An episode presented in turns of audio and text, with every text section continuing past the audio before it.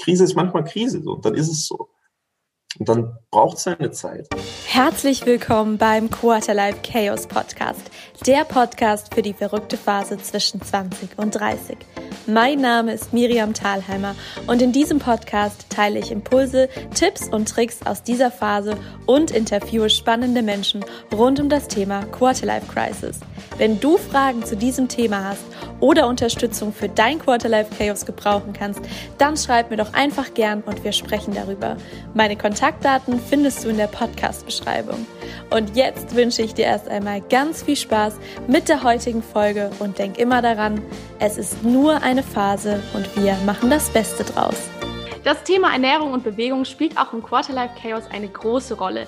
Denn zum einen wollen wir uns mit Sport möglichst in Shape halten und zum anderen dient es auch in vielen Fällen dazu, den eigenen Druck und Stress im Körper wegzubekommen und einfach auch entspannter durch den Alltag zu gehen. Aber wie viel Bewegung brauchen wir wirklich? Und ist Sport wirklich so wichtig, um einen klaren Kopf zu bekommen? Genau die Fragen habe ich mir gestellt und zusammen mit dem Michael heute werde ich sie im Podcast beantworten, denn er ist selbstständiger Fitnesscoach und hilft mit seinen Online-Fitness-Trainings seinen Klienten ein besseres Körpergefühl zu bekommen, innen und außen. Denn für ihn spielt die ganzheitliche Gesundheit eine entscheidende Rolle. Und deshalb freue ich mich sehr, dass er hier dabei ist, denn du passt ja auch mit deinem Alter super in den Podcast und ich bin schon so gespannt, was du mit deinem Wissen hier beitragen kannst. Herzlich willkommen. Servus, danke, dass ich da sein darf. Ich bin auch sehr gespannt, was ich beitragen kann.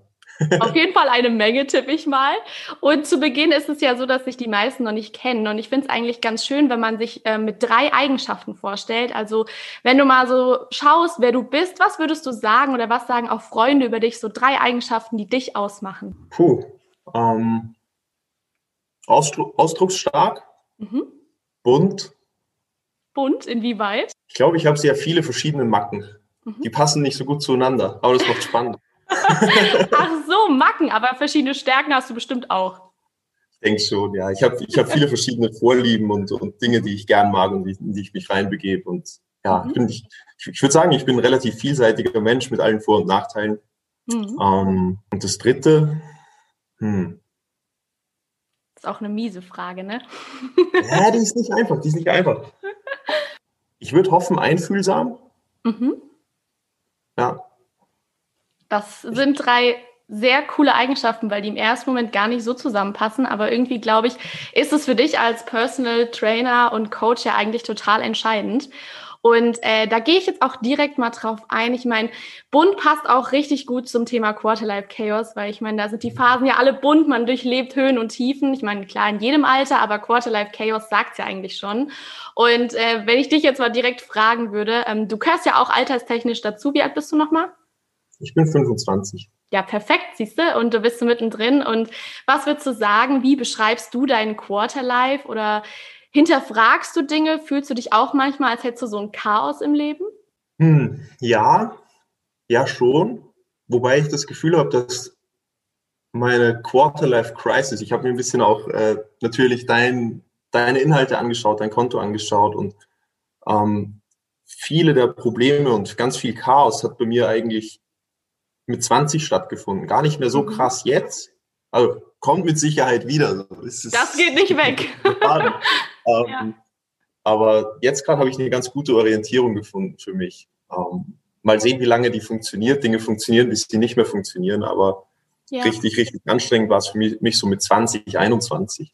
Kannst ja. du darauf eingehen? Was war denn für dich da so ausschlaggebend? Ich meine, Quarterlife Crisis oder Chaos ist ja von 20 bis 35, sagt man so grob. Und ich glaube auch, dass so der Schlag wahrscheinlich bei dir auch nach der Schule oder nach dem Studium wahrscheinlich eher in die Richtung ging, oder? Dass es da halt ja. erstmal hochkommt. Absolut so. Ich war halt in meinem, ich, ich bin in einem ganz kleinen Ort, in einer kleinen Stadt in Österreich aufgewachsen, mhm. 12.000, 13.000 Einwohner und okay. war dort ich hatte halt dort mein Umfeld gut aufgebaut. Ich war so ein bisschen bunter Hund, ähm, was mhm. cool war, was ich echt genossen habe. Und ich hatte mein Umfeld, hatte meine Gemeinschaft und mhm. habe das super genossen. Und dann ist meine damalige Freundin nach Hamburg gezogen für eine Musical-Ausbildung. Mhm. Ich musste noch äh, Zivildienst machen, weil wir in Österreich immer noch die Wehrpflicht haben. Lange Geschichte. Jedenfalls bin ich in Berlin gelandet, mhm. in einer Holocaust-Gedenkstätte oh. mit äh, eigentlich fast ausschließlich Ü50 Politikwissenschaftlern und äh, Geschichtswissenschaftlern. Okay. Ja. Einzimmerwohnung und ich hatte halt von einem Tag auf den nächsten nichts mehr. Ich hatte plötzlich eine Fernbeziehung, alle meine mhm. Freunde waren 1000 Kilometer weit weg und ich mhm. saß da alleine in meiner Einzimmerwohnung mit meinem 40-Stunden-Job, wo es nur um äh, Massenvernichtung und Holocaust geht. Und das hat mir ziemlich den Boden unter den Füßen weggezogen. Mhm. Ähm, da bin ich in eine ziemlich depressive Phase gekommen, auch in eine Phase, wo einfach nichts mehr sicher war und nichts mehr ja nichts mehr wirklich zusammengepasst hat. Das war vorher eine sehr kongruente, sehr homogene Welt. So, das war alles sehr, das habe ich mir so sehr gut hingebastelt, so dass alles irgendwie mhm. sich gegenseitig bestärkt und, und, und ja, einfach eine, eine, eine runde Sache ist, auch von außen gesehen. Und da war halt plötzlich dann einmal, so wie wenn du einen Flipchart wunderschön vollgeschrieben hast, dann machst du einmal Ratsch und alles, alles weg und ja. plötzlich hast du wieder einen weißen Zettel vor dir und musst ja. erstmal gucken, ob du überhaupt noch einen Stift ja. irgendwo findest. Ja. Ja. Was hat dir denn da bei der Phase geholfen? Weil ich meine, irgendwann hast du immer den Punkt, wo du das Gefühl hast, alles ist weg. Aber letztendlich, was mir auch aufgefallen ist, es ist ja nie alles weg. Also irgendwas ist eine Konstante im Leben. Was war das so bei dir, wo du gesagt hast, das hat dir dann Halt gegeben? Es hat knapp zwei Jahre gedauert, ähm, bis es echt wieder, bis ich das Gefühl hatte, okay, hier ist ein, hier ist ein Strich drunter und jetzt mhm. kann so ganz, ganz langsam und subtil was Neues anfangen. Was mir halt gegeben hat, war meine eigene Intuition wieder zu entdecken. Mhm. Ein ganz lustiges Erlebnis, so dadurch, durch meine Beziehung damals und durch einfach Muster, die ich aufgebaut hatte, habe ich sehr, sehr viel versucht, anderen alles recht zu machen und sehr, sehr viel Harmonie zu schaffen immer so ein bisschen mit dem, nee, nee, ich komme klar, für mich ist das okay, wir machen das, was du willst, kein Problem, ich komme ja, klar, ja. Hauptsache du bist glücklich. Keine ähm, Konfrontation dann, oder? Eher so dieses... Nee, mhm. Genau, und das hat so weit geführt, dass ich eigentlich gar nicht mehr wirklich gespürt habe, was mir eigentlich wichtig ist, was ich eigentlich will, was, wo es mich hinzieht, so Vorlieben, Geschmack, Werte. Ähm, und ich hatte dann einen ganz coolen Moment. Ich habe dann in Hamburg eine sehr, sehr liebe Freundin kennengelernt. Ähm, Raffaela hieß die und oder heißt die immer noch. Und ich war mal im Botanischen Garten in Hamburg spazieren. Ich habe da in der Nähe gewohnt mhm. und war da spazieren. Und da gibt es so unglaublich viele Wege, das kannst du dir nicht vorstellen. Das ist einfach ein riesen, riesen, riesen, riesen, riesen Garten mit unglaublich ja. vielen bezwungenen Wegen. Da kannst du dich krass verlaufen. Ich bin das erste Mal, war ich da dreieinhalb Stunden spazieren und habe noch oh, immer nicht alles gesehen. Und da gab es so einen Moment, wo ich da spazieren war und ich stand halt vor einer von 200.000 Weggabelungen und es war niemand da, um mir zu sagen, oh, ich würde gerne links gehen. Mhm. Und ich war einfach nur da und musste selber entscheiden, würde ich gerne links gehen oder würde ich gerne rechts gehen. Und habe einen Moment gebraucht, bis ich gemerkt habe, da ist ein Gefühl, da ist eine Intuition. Ich mhm. würde gerne lieber rechts gehen. Völlig unbegründet. Intuitionen begründen sich ja nicht so. Das ist einfach da. Ich würde gerne lieber rechts gehen. Da zieht es mich hin. Und in dem Moment ist mir klar geworden, dass das in meinem Leben auch sehr oft früher so war und dass mich das zu sehr guten Dingen hingeführt hat und dass ich schon lange nicht mehr dieses Gefühl gespürt habe von, da zieht es mich hin. Mhm. Und dass ich das gerne wieder kultivieren möchte. Und so habe ich versucht, so Schritt für Schritt mich an diesem Fixstern, der halt manchmal zu sehen war und manchmal nicht, lang zu hangeln. Und wenn ich ihn gesehen habe, wenn ich gespürt habe, so, ah, ich glaube, da zieht es mich hin, ich bin nicht sicher, es ist ein schwaches Gefühl, ist irgendwo ganz weit im Hintergrund, ist ganz viel drüber. Ähm, aber ich glaube, da zieht es mich hin, habe ich versucht, das zu tun. Und dieses Gefühl wieder klarer sichtbar und, und, und mehr spürbar zu machen. So, diesen, diese, diese Orientierung wieder ein bisschen klarer zu haben. Das war so mein, meine Konstante, die ich wiedergefunden habe dann, ja. Und das, also das finde ich auch ist das Wichtigste, weil du es auch gerade gesagt hast, diese Klarheit. Ich meine, wir können, wenn wir so ein Chaos haben, eigentlich nur durch Entscheidungen für Klarheit sorgen. Und wie treffen wir Entscheidungen? Ich finde das total schade. Die meisten machen es aus dem Verstand raus und mhm. wahrscheinlich auch mit der Angst hinten dran, so, ja, wenn ich das jetzt nicht mache, werde ich abgelehnt oder ich erreiche was nicht oder was auch immer, habe keine Sicherheit. Deshalb finde ich so gut, dass du gesagt hast, du hast auf dein Gefühl gehört. Würdest du auch sagen, dass es für dich zu diesem, was du immer sagst, diese gesamte Gesundheit, also dieses ganzheitliche, gehört es für dich da dazu, dieses intuitive, wie viel Bewegung tut mir gut, welche Ernährung tut mir gut? Hast du daraus dann für dich auch diesen Weg gewählt, dass du sagst, du möchtest das in diese Ernährungsbranche, in das Ganze mit reinbringen? Ja, zu 100 Prozent. Das ist mein Zugang. Das ist das, was für mich sehr gut funktioniert, für meine Kunden sehr gut funktioniert. Ähm, Ich schreibe keine Ernährungspläne, einfach weil ich nichts davon halte. Mhm. Ich halte nichts davon, dass du jetzt wissen sollst, was du übernächsten Dienstag um 12.34 Uhr isst und wie viel Gramm davon. Finde ich Blödsinn. Ja. Woher soll ich jetzt wissen, was dein Körper zu dem Zeitpunkt, woher soll ich wissen, wie du an dem, an dem Tag vorher geschlafen hast? Woher soll ich es wissen? Mhm. Und wenn du eine richtige scheiß Nacht hattest, dann wirst du andere, dann wirst du was anderes brauchen. Dann brauchst du de facto andere Nährstoffe und dein Körper verlangt nach was anderem. Und woher soll ich es wissen, wenn ich meinen Plan schreibe? Das ist total mhm. absurd. Was doch viel cooler wäre, wäre in dem Moment zu spüren, ah, okay, die Umstände sind so und so, ich spüre das und das, ich brauche das. Cool, und dann kannst du es dir geben und dann denkst du nachher, ja, fühlt sich gut an, schön. Weil das, ja. das, was ich eingangs schon gesagt habe, Pläne funktionieren halt, wenn es richtig gut geht, bis sie nicht mehr funktionieren. Ja, und was machst du dann? Wieder zu deinem Coach laufen, wieder aufs neue Zahlen, wieder aufs neue dir einen Plan machen lassen, der funktioniert, bis er nicht mehr funktioniert. Ist halt frustrierend. Und da bist du aber auch einer der wenigen, würde ich sagen, gerade in dieser Fitnessszene, die das dann auch so intuitiv handhaben. Hast du irgendwie gespürt, dass du dadurch auch einen anderen Zugang zu den Klienten hattest? War das irgendwie ganz anders dann in deinem Online-Coaching? Was kam da so für Feedback? Weil ich glaube, wenn jetzt äh, ich zu dir kommen würde und sage, ja, ich hätte gerne so ein Fitnesstraining und dann sagst du so, ja, hör mal drauf, auf was du Lust hast, was du brauchst, würde ich erstmal denken, ja, scheiße, wie soll ich das machen? Habe ich ja noch nie gemacht. So, wie war da so die Resonanz oder wie öffnest du dann quasi so den Gegenüber genau für die Methode? Das ist super. Also, es sind ja zwei Fragen. Wie, wie war die Resonanz ja. und genau. wie geht man das an? Ja. Ähm, die erste Frage ist, muss ich differenziert beantworten? So, wie war die Resonanz? Weil ich habe das noch, ich bin jetzt seit zwei Jahren selbstständig. Ich arbeite noch daran, das immer klarer zu machen. Ich bin jetzt an dem Punkt, wo ich noch nie so, ich war noch nie so klar mit dem, was mir wichtig ist und wie ich arbeiten möchte, wie jetzt und wie im letzten halben, dreiviertel Jahr. Das ist mega mhm. krass, das ist super steil und es macht unglaublich viel Spaß und bringt gute Erfolge. Davor war die Resonanz gemischt mhm. mit den Leuten, die von vornherein in diese Richtung angedockt haben, so die das gefühlt haben und wo wir auf einer Wellenlänge waren. Super cool. Ging genauso gut, wie es jetzt geht. Klar, Mega. Ja. Leute, die gekommen sind mit der Prämisse von, ich habe eigentlich keinen Bock, aber hier hast du mein Geld, gib mir einen Arschtritt und dann mache ich es vielleicht, bring ja. mich dazu. Ja. War halt eine Katastrophe. War richtig, richtig, richtig, ja, war halt richtig zäh für beide Parteien. Und ja, das, das, also es ging halt nicht gut. Und ich war auch noch nicht in der Lage, eine klare Ansage zu machen und zu sagen, so, ey, so mache ich Dinge nicht. Mhm. Ähm, genau, und wie mache ich Dinge? Es ist eigentlich ein super einfacher Prozess, der halt nachher ein bisschen Gespür und ja, einen Blick von außen braucht manchmal, aber der Prozess sieht eigentlich so aus. Wenn du jetzt anfangen würdest bei mir im Ernährungscoaching und du sagen würdest, keine Ahnung, du hast irgendein Ziel, was auch immer, ähm, du willst dich besser fühlen, sei es, dass du abnehmen willst, sei es, dass du einfach eine Ernährung haben willst, die dich bis du 90 bist fit hält und gesund hält und dir ein gutes Gefühl gibt so und dich vielleicht auch mental, emotional ein bisschen stabilisiert oder was auch immer du gerade brauchst. Mhm. Das erste, was ich machen würde, ist zu sagen, Miriam, tu mir einen Gefallen, schreib eine Woche lang einfach mal ganz grob auf, was du isst, ohne es abzuwiegen, ohne irgendwie Kalorien zu tracken. Interessiert mich halt einfach nur, was für eine Mahlzeit hast du zu dir genommen? Die Uhrzeit wäre noch cool. Und ganz wichtig, wie hast du dich gefühlt?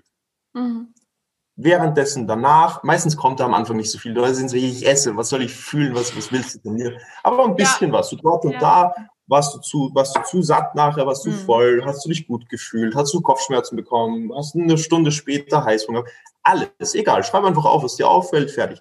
Eine Woche mhm. später zeigst du mir das und dann gucken wir, was wir sehen. So, und dann schauen wir, welche Muster wir entdecken. Mhm. Und bis jetzt in 100% der Fälle kannst du halt irgendwas entdecken von wegen, ey, immer wenn du das und das isst, geht's dir nachher so. Ist nicht mhm. cool. Ja, okay. Und in dem Moment muss ich nicht mal einen Vorschlag machen. In der Regel sage ich dann, ja, okay, so, was würdest du gerne machen? So, was, was, was würdest du gerne damit machen? Und dann sagt die Person, naja, besser wäre es wohl, wenn ich das so und so mache. Ich glaube, das wird sich besser anfühlen. Dann sage ich, ja, cool, mach das. Okay, also miteinander rausfinden, nicht, dass du sagst von vornherein, wie man das von Trainern kennt, ich habe es so gemacht, also musst du es auch so machen, sondern wirklich individuell auf denjenigen eingehen und gucken, was derjenige dann halt auch braucht. Exakt. Und es ist ja. halt immer ein Prozess, der, das, es macht schon Sinn, wenn du da jemanden hast, der von außen drauf schaut und der so ein bisschen einfach andere Muster erkennen kann. oder Vorschläge machen kann oder Fragen stellen kann. Mhm. Aber am Ende sind es die Leute selber, die sagen, hm, das hat sich nicht so gut angefühlt, habe ich eigentlich keinen Bock mehr drauf, mich so zu fühlen. Ich würde das und das gerne anders machen. Mhm. Und, und das ist ja auch, ja, und dafür hast du ja auch dann viel mehr Motivation wahrscheinlich, ne? Weil ich denke, äh, wie du auch gesagt hast, wenn man Pläne hat und man hat das Gefühl, das passt nicht oder ich habe keinen Bock mehr drauf, dann lässt, lässt man es mal ganz schnell schleifen oder ernährt sich gerade andersrum, so Cheat Days, wo man dann sagt, so komplett dagegen, weil ich es jetzt brauche und dadurch, ja, ist man gar nicht mit sich eigentlich so verbunden, ne? Ganz ehrlich, meine, meine Meinung ist, wenn du für eine, nee, meine Meinung ist, egal für was, wenn du Disziplin brauchst, lass es gleich Ach ja, stark. ja. Macht, macht keinen Sinn. Wenn du Glück hast, brauchst du nach ein paar Wochen keine Disziplin mehr. Gratuliere, dann hast du ein neues Habit und was weiß ich. Keine Ahnung, für mich funktioniert es nicht. Und ich kenne niemanden, für den es funktioniert, um ganz ehrlich zu sein, langfristig. Mhm. Es ist und cool, sich damit ein paar Wochen zu plagen und irgendwann wird es einem zu blöd. Und wie machst du es mit neuen Gewohnheiten? Weil das ist ja häufig so. Wir merken ja, also ich merke das zum Beispiel mit Joggen. Also ich bin eigentlich ein Fan von Joggen, aber wenn ich es mal aufhöre, muss ich mich schon in den ersten Wochen ganz ehrlich wieder zwingen und einfach sagen, ich mache das jetzt jeden Morgen. Ähm, aber wenn ich das jetzt sage, okay, ich, ich würde es jetzt nicht zwingen, dann würde ich es auch nicht machen. Wie schafft man dann das trotzdem zum Beispiel so, das Joggen mit in den Alltag zu integrieren, ohne diese Disziplin dann letztendlich so aufbauen zu müssen? Warum findest du Joggen gut? Ja, ich bewege mich dadurch gerne. Draußen mhm. an der frischen Luft. Was bringt dir das? Einen klaren Kopf. Mhm. Ich fühle mich danach gut. Hm. Hm. Würdest du sagen, dass du irgendeinen Nutzen aus dem Joggen hast, so in den ersten fünf bis zehn Sekunden? Boah, das ist eine gute Frage. Ähm, ich glaube, in den ersten Sekunden schon. Ich bin stolz, dass ich es gemacht habe. Ich glaube, das ist schon in den ersten Sekunden, dass ich überhaupt die Laufschuhe angezogen habe und rausgegangen bin. Schon die ersten Sekunden stolz. Ja. Und äh, das ist jetzt ein sehr, sehr, sehr kleines Beispiel, also das ist ein sehr ja. kleines Ding, was ich nur ein Beispiel geben will, aber vom Prozess her, was ich jetzt machen würde oder was ich dir vorschlagen würde, ist, probier mal aus, experimentweise. Wenn du gerade in der Phase bist, wo du weißt, ich habe aufgehört, ich müsste mich wieder zwingen, das zu tun, nur auf dieses erste kleine Gefühl abzuzielen. Nur mhm. zu sagen, wenn ich meine Laufschuhe anziehe, dann fühlt sich das geil an, weil ich habe meine Laufschuhe angezogen. Das ist eine coole Sache. So mhm. irgendwie, das ist gut, ich habe eine Entscheidung getroffen. Und dann würde ich sagen, mach mal das Experiment nur das. Wie, wie wäre es, wenn du einfach nur morgens sagst, okay, ich ziehe morgens meine Laufschuhe an, was auch immer ich dann tue, wenn ich es wieder ausziehe und mich wieder hinlege, cool. Machst wenn ich ja meistens nicht. laufe, cool. Genau. Ja. ja. Mhm. Wie realistisch, auf einer Skala von 1 bis 10, wie realistisch wäre es, dass du morgens es schaffst, einfach nur deine Laufschuhe anzuziehen und dich gut zu fühlen. Eins bis ja. zehn. Zehn ist so auf jeden Fall kein Ding. Null ist never gonna happen. Auf jeden Fall die zehn. Mal ganz ehrlich, wie realistisch ist es von eins bis zehn, dass du, wenn du die Laufschuhe anhast, zumindest vor die Tür gehst? Ja, wahrscheinlich auch zehn. Ich würde mich da nicht wieder hinlegen. Easy und schon hast du gewonnen. Mhm. Ich, ich habe die Erfahrung gemacht, dass die langfristigen Gründe, dieses, ja, es ist halt gesund oder ich werde mich danach besser fühlen oder ich, ich zähle schon in einer Stunde als langfristig, das ist schon zu weit weg. Das bringt den Arsch nicht von der Couch hoch. Das ist einfach so, bei mir auch nicht. Du brauchst irgendwas, was sich in den ersten paar Sekunden cool anfühlt, wo du sagst, jetzt sofort ist das gut. Mhm. Das ist eine spannende. Methode. Machst du das mit allem? Also hinterfragst du dich da jedes Mal, also gehst du wirklich bewusst, wenn du jetzt sagst, zum Beispiel auch lesen, so ich möchte jetzt morgens immer zehn Minuten lesen. Machst du das da mit jeder Entscheidung, dass du dieses Gefühl für dich empfindest und sagst, okay, das ist es, was ich jeden Morgen dann empfinden will und du gehst dann in dieses Gefühl auch rein? Oder machst du das nur mit so größeren Vorsätzen oder Zielen? Oder machst du das dann wirklich schon intuitiv? Wenn ich es jetzt aufs Lesen münzen würde, würde ich einfach dafür sorgen, dass ich was habe, wo ich einfach absolut Bock habe, das zu lesen, wo ich das einfach lesen mhm. muss. Also ich, ich, ich suche mir Wege, wie ich eh nicht drum komme. Ich, mhm. ich suche mir eigentlich den Weg des geringsten Widerstands. Ich bin wirklich nicht so gut in Disziplin haben. Ich, es gibt auch Arten von Training, die ich wahrscheinlich machen sollte oder so, aber auf die ich einfach absolut keinen Bock habe und deswegen mache ich halt andere Arten von Training. Bin ein fitter Mensch, reicht mir, ist cool so. Aber mhm. ich, ich finde halt die Sachen, die für mich leicht gehen. Das ist auch so spannend, weil ich bin auch ein Fan von Leichtigkeit, weil ich glaube, wir sind alle zu sehr in diesem Kämpfermodus. Also jetzt auch mit dem Joggen ist ja, wir kämpfen ja, um irgendwie fit zu sein. Wir kämpfen, um gut auszusehen, um gut anzukommen. Es geht ja eigentlich kaum noch, oder viele versuchen das dann auch, aber dieses Flow, also einfach mal ich sein und es läuft, merke ich auch bei mir ganz ehrlich, das ist so ein Punkt, wo ich häufig irgendwie was unbedingt will und dann so mich verkrampfe, ne? Und dann funktioniert es erst recht nicht, das wissen wir alle. Wie macht man das jetzt aber? Also ich stelle mir das jetzt in der Fitnessszene oder so gerade so Personal Training, da erwartet man ja eigentlich, dass da jemand ist, der sagt, du musst. Also let's go, ne? Hast du da auch manchmal das Gefühl, wenn du Kollegen anschaust, weil also, wenn ich mir das so wirklich anschaue, denke ich mir so, wow, die sind alle so krass von oben und bam, so Arschtritt, wie du vorhin gesagt hast. Ähm, mhm. Hast du dich da manchmal komisch gefühlt, wenn du jetzt in dieser Szene unterwegs bist und auch deine Programme anbietest? Oder kannst du da komplett sagen, nee, ich vergleiche mich nicht mit anderen, ich bin ich und ich fahre meine Schiene? Ich vergleiche mich schon. Ich glaube, man vergleicht sich immer. Ähm, was mir besser gelingt, so im letzten Dreivierteljahr, ist, mich zu vergleichen und es dabei zu belassen. Wie machst du das? hm.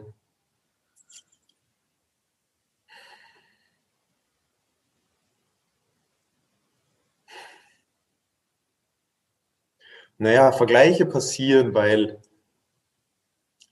unser Verstand halt einfach so ist.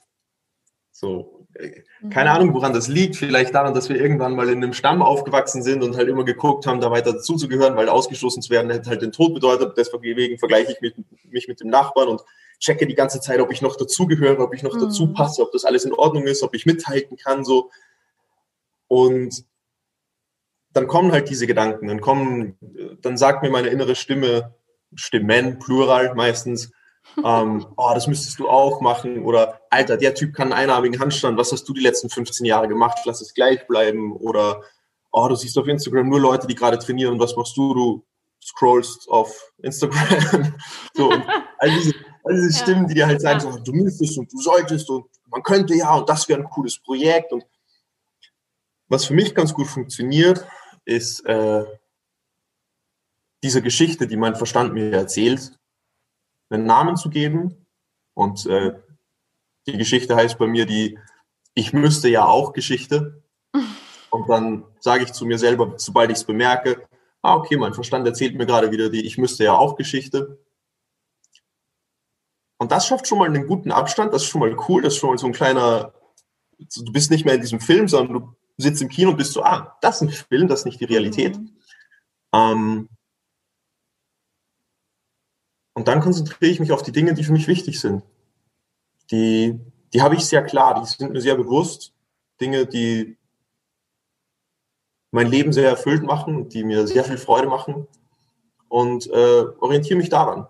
Und dann frage ich mich, okay, was, was ist jetzt wirklich für mich wichtig? Was kommt aus mir? Was erfüllt mich? Was ist meins?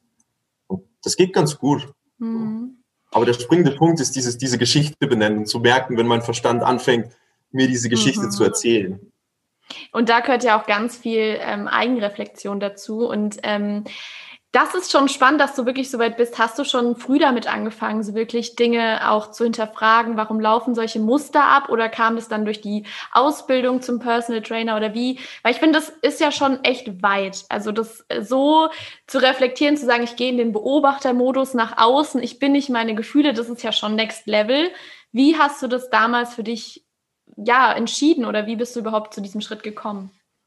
Mhm. Ähm, ja, Next Level, ich, umso, umso weiter man reingeht, umso mehr oder umso mehr kommt mir vor, sind es eigentlich total übbare Skills. So, das sind, das ist irgendwie eine Fähigkeit, wie auf einem Bein zu stehen. Das kannst du eine Zeit lang nicht und dann übst du es und dann kannst du es immer besser und irgendwann kannst du es auch mit Augen zu. Ähm, und das ist auch ein großer Teil meines Coachings, eben solche Skills mhm. zu entwickeln. Ich meine zum Beispiel das mit dem äh, der Geschichte einen Namen geben, ähm, ist eine Sache, die ich im Coaching vermitteln würde, weil es sind halt Geschichten, die uns zu Dingen hinreißen, die wir eigentlich nicht tun wollen, mittelfristig ja. oder langfristig. Ja. Ja. Ähm, aber ich hatte echt Glück. Ich hatte tatsächlich einfach Riesenglück. Ähm, ich hatte so eine semi-professionelle Fußballkarriere, ähm, habe angestrebt, oh ja, ich habe angestrebt, äh, Profitorwart zu werden und habe das sehr ernst genommen und habe mich da sehr ernst genommen. Ähm, und habe unglaublich viel trainiert und habe mit 16 irgendwann zu meinem Vater gesagt, ähm, ich würde gerne, weil mehr trainieren auf dem Platz geht nicht so, die Zeit erlaubt es nicht und mein Körper erlaubt es nicht. Deswegen würde ich noch gerne irgendwas Mentaltraining-mäßiges machen. Mhm. Und habe mir rausgesucht, äh, in meiner Kleinstadt, in der ich aufgewachsen bin, gab es einen NLP-Coach. Ah, ja. Genau, und NLP ist ja eine umstrittene Sache, so da gibt es ganz viel, glaube ich, Gefährliches und, und, und äh, ja, Suspektes auch da draußen. Ich hatte sehr, sehr viel Glück mit meinem Coach, weil der halt aus der Therapie kam und echt eine mhm. Menge Ahnung hat, wie man, ja, wie man gut mit sich selbst umgehen kann. Und habe zu meinem Vater gesagt, das würde ich gerne machen, ich würde da gerne die Ausbildung machen. Dauert ein Jahr, kostet ungefähr zweieinhalbtausend Euro. Und äh, ich komme jetzt nicht aus dem allerreichsten Elternhaus. Er meinte halt, ja, ähm, finde ich cool, will ich unterstützen. Ich zahle dir entweder den Führerschein oder das. Kannst dir aussuchen. Wow. Also okay, ich, ich überlege mir das, bin rausgegangen, habe umgedreht, bin reingegangen, habe gesagt, Papa, ich mache den Kurs, Autofahren kann jeder. Mit 16 hast du das so entschieden? Nicht, ich habe nicht mal ein Auto, was soll ich damit? Ja, das war mir halt wichtig. Okay. Ähm, ja, und dann habe ich diesen Kurs gemacht und saß dann in, in dem ersten NLP-Practitioner mit 20 anderen Leuten. Als Jüngster nehme ich an, oder? Der zweitjüngste war irgendwie so um die Ende 30 oder so. Ja, ich saß da im Anzug und waren irgendwie irgendwelche Geschäftsführer und ich saß da drin mit meinen Fußballshorts und so. Das war mega lustig. Oh Gott, ja. Ähm, ja, das lag mir irgendwie, weil gerade deswegen, weißt du, so, dass die, die Manager saßen dann halt drin, nachdem er irgendwie einen Prozess erklärt hat, eine Übung erklärt und war so, ah, der Handout Punkt 3 und wie kannst du das nochmal? Und ich war so, ich habe auch keine Ahnung, egal, komm, loslassen, machen, wird schon, wird cool. schon. Einfach machen. Und lief halt gut, lief halt echt mhm. gut. Und ja, nach dem ersten Jahr hat mein Coach mich gefragt, ob ich weitermachen möchte. Und ich habe gesagt, klar, ich habe halt keine 3000 Euro, sorry. Ups. Ähm, ich halt mega Bock. 17. 17, genau. Und ja. ja, und dann meinte er, weißt du was, ich habe den Eindruck, dass du irgendwie, dass da Potenzial ist und ich würde das gerne fördern und mach einfach mal mit und wir finden eine Lösung. Krass. Und die Lösung war dann, dass ich äh, alle drei Jahre der Ausbildung gemacht habe, bis hin zur, zur tatsächlichen Coaching-Ausbildung, mit der du dann praktisch systemischer Coach bist, eine Praxis mhm. aufmachen kannst und so weiter. Und dass ich im Gegenzug dafür alle Seminare, die ich schon gemacht habe, also die Ausbildungsjahre, die ich gemacht habe, als Co-Trainer begleitet. Mm, cool. Das heißt, ja. am Ende hatte ich mit 19 ähm, drei Jahre Ausbildung und das erste Jahr den Practitioner viermal gemacht, den Master dreimal gemacht und den, nur, den, den Coach habe ich nur einmal gemacht. Ja.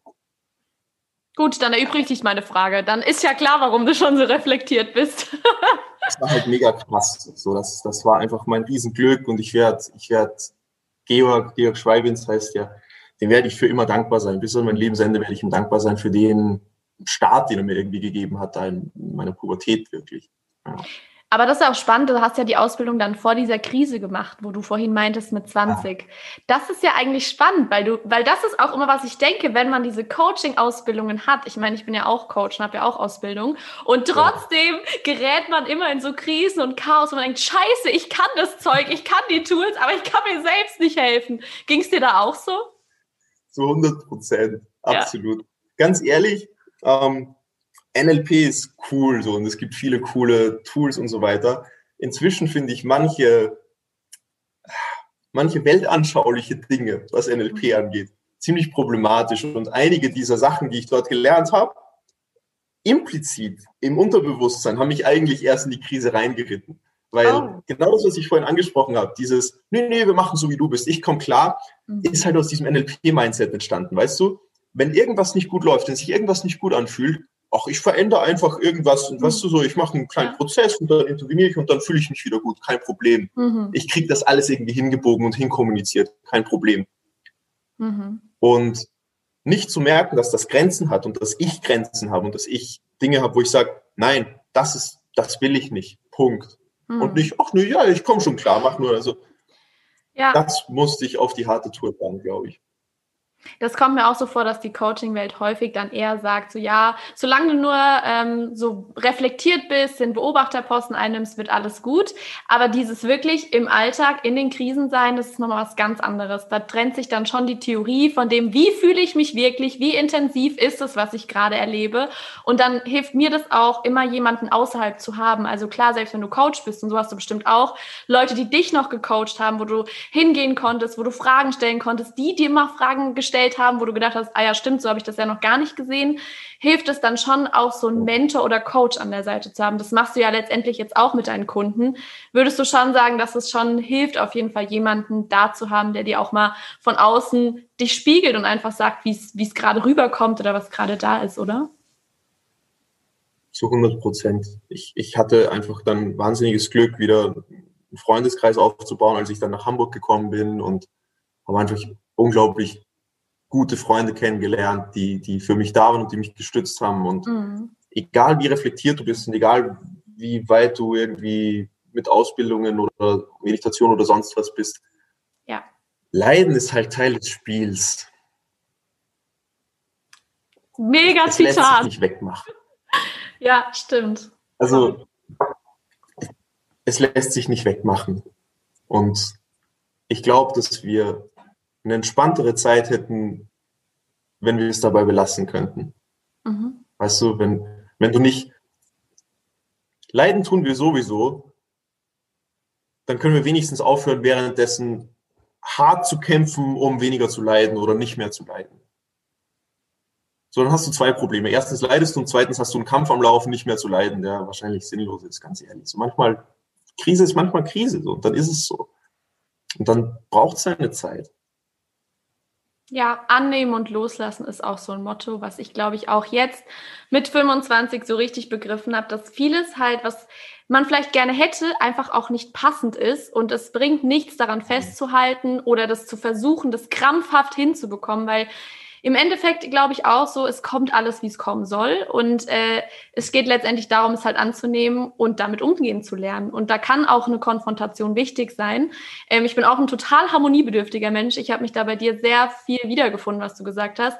Aber habe auch festgestellt, wenn man seine eigene Stimme verliert, seine eigene Meinung und einfach nur akzeptiert, also ich meine nicht annehmen, einfach alles über sich ergehen lassen, sondern schon eigene Grenzen setzen und sagen, aber trotzdem auch damit umgehen können, was gerade da ist. Das ist so auch im Quarterlife, glaube ich, mega entscheidend.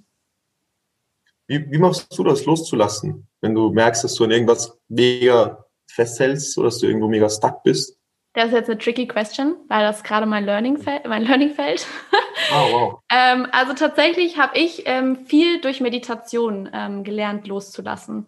Weil ich habe immer gedacht, ich muss es mit anderen klären, also gerade in Konflikten mit Menschen. Oder ich habe zum Beispiel auch äh, letztes Jahr ganz viele ähm, Beziehungen, Menschen einfach nicht verloren, aber die haben einfach nicht mehr gepasst und die durfte ich dann loslassen oder ich musste sie teilweise auch loslassen. Und das ist mir so schwer gefallen, weil ich innerlich gemerkt habe, ich will das gar nicht. Also für mich ist das so, ich kann das nicht loslassen, ich will das unbedingt noch. Und da hat es mir nichts geholfen, mit denen zu sprechen, mich zu erklären oder Konflikte aufzulösen, sondern es war wirklich nur in die Stille gehen und gucken, warum will ich das jetzt gerade nicht aufgeben. Und da mhm. sind natürlich Ego-Themen dahinter, aber ich glaube, die größte Angst beim Loslassen war bei mir, dass ich halt dann alleine bin. Und als ich mhm. erkannt habe, so, ey, das ist die größte Angst, weshalb ich nicht loslassen kann, aber die Angst ist total unbegründet, weil ganz ehrlich, wir haben immer Menschen im Leben. Also man steht ja eigentlich nie alleine da. Also ich kenne keinen, der dann äh, drei, vier Freunde verliert und plötzlich ganz alleine ist. Du hast immer irgendeine Familie, du hast einen Ansprechpartner, du hast immer jemanden. Und zur Not hast du dich auch selbst. Das durfte ich halt auch lernen, dass eigentlich der einzige Mensch, der dich auch im Endeffekt glücklich machen kann, bist halt auch nur du. Und ich glaube, da hat es mir schon geholfen, einfach auch, wie du sagst, so in dieses Gefühl auch reingehen, ähm, weil ich glaube, wir haben auch ganz viel verlernt, überhaupt uns selber wahrzunehmen. Wir sind ganz viel im Kopf, wir sind im Machen, wir sind im Außen. Und durch die Meditation habe ich zum ersten Mal wieder gespürt, so, hey, da ist ja noch jemand, der, ist, der vielleicht auch irgendwie mal kurz eine Pause braucht, der vielleicht auch Aufmerksamkeit braucht, nicht nur nur vielleicht, sondern ganz sicher. Und das ist halt so der Punkt, wo ich mir denke, ja, auch bei Sport und Bewegung, ich meine, die Yoga-Szene ist ja in den letzten Jahren auch extrem angestiegen und das ist auch für mich so eine Form, wo ich sage, ja, durch diese wirklich kontrollierten Bewegungen, durch das Runterfahren, komme ich zum Beispiel auch krass immer in dieses mich selber wahrnehmen. Und wenn du so andere Sportarten, klar, ich mag zum Beispiel auch das Joggen, was ja eher schneller ist, aber durch alles lernst du dich irgendwie wieder selbst zu spüren. Ich glaube, das ist auch so das Wichtigste, wenn man so Sport macht, wirklich mit Freude und auch, was du auch vorhin meintest, mit dem Warum. Warum machst du das? Eigentlich, um irgendwie dir was Gutes zu tun und dann nicht über diese Grenzen rauszugehen, auch beim Sport nicht oder halt dieses Jahr, ich muss jetzt noch zehn Kilo mehr heben oder ich muss jetzt noch eine Stunde mehr machen, sondern einfach wirklich in dieses Körpergefühl gehen. Und das hat mir letztendlich auch beim Loslassen, glaube ich, geholfen. Mhm. Schön, ja. All die Gefühle und die Gedanken, die da sind, einfach mal zu hören, oder? Platz, mal Platz Total. zu schaffen dafür. Ja, weil ja. wir drängen die ja häufig auch weg. Also das ja. denke ich mir auch beim Quarterlife Chaos. Warum entsteht so ein Chaos? Weil wir es nicht wahrhaben wollen, weil wir das Gefühl haben, es darf nicht da sein. Ich will jetzt keinen Stress haben. Ich will jetzt nicht unsicher sein. Ich will keine Angst haben, sondern du willst ja, dass alles läuft. Wie du es gesagt hast, soll ja immer alles schön sein und möglichst reibungslos gehen, funktioniert halt nicht. Und indem wir es uns eingestehen, indem wir sagen, oh scheiße, ich bin jetzt an einem Punkt, wo ich gar nicht sein will, ähm, ja, natürlich entsteht da Chaos. Hallo? Also kann ja gar nicht anders sein. Und dann ja. ist halt die Sache, wie gehst du damit um? Verdrängst du es und gerätst dann vielleicht eine Midlife-Crisis, was im Endeffekt für mich eigentlich noch ein Zeichen ist, dass du halt Sachen nicht aufgearbeitet hast früher.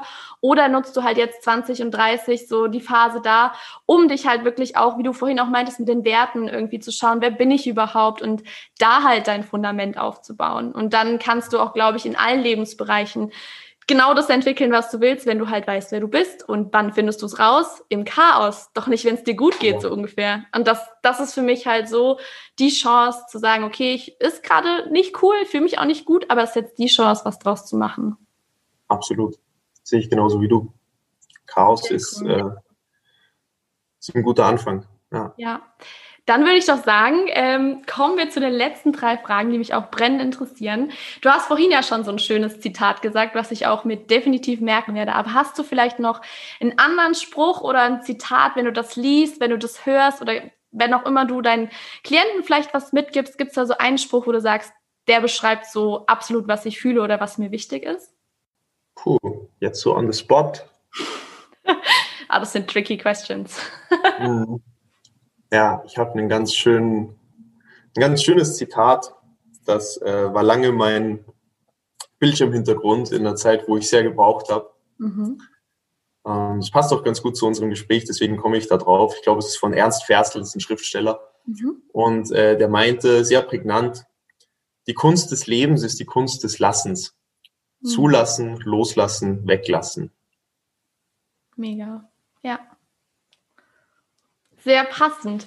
Und wenn jetzt, also ich bin ja mega inspiriert von dir, ich fand es super schön. Und wenn die Leute jetzt sagen, ja, krass, ich würde auch gern genau so meine Gesundheit und meinen Sport voranbringen, so intuitiv und mit mir verbunden, wo haben die Leute oder die Zuhörer hier denn die Möglichkeit, dich zu erreichen? Ist es über deine Website, ist es Instagram? Wo trifft man dich am besten an?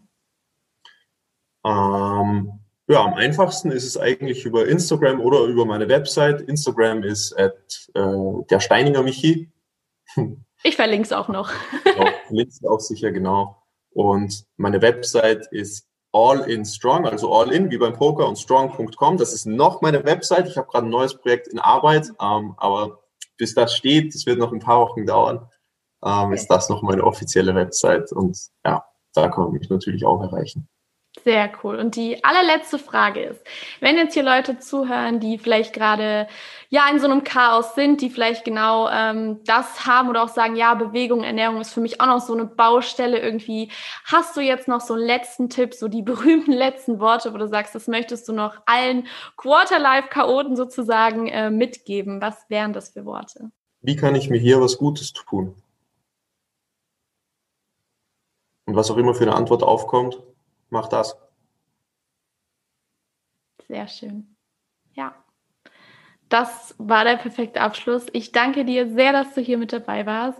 Vielen Dank auch danke. für deine Offenheit, was du alles erzählt hast. Super spannend. Und äh, ich denke, die einen oder anderen können auf jeden Fall was mitnehmen. Ich habe sehr viel mitgenommen.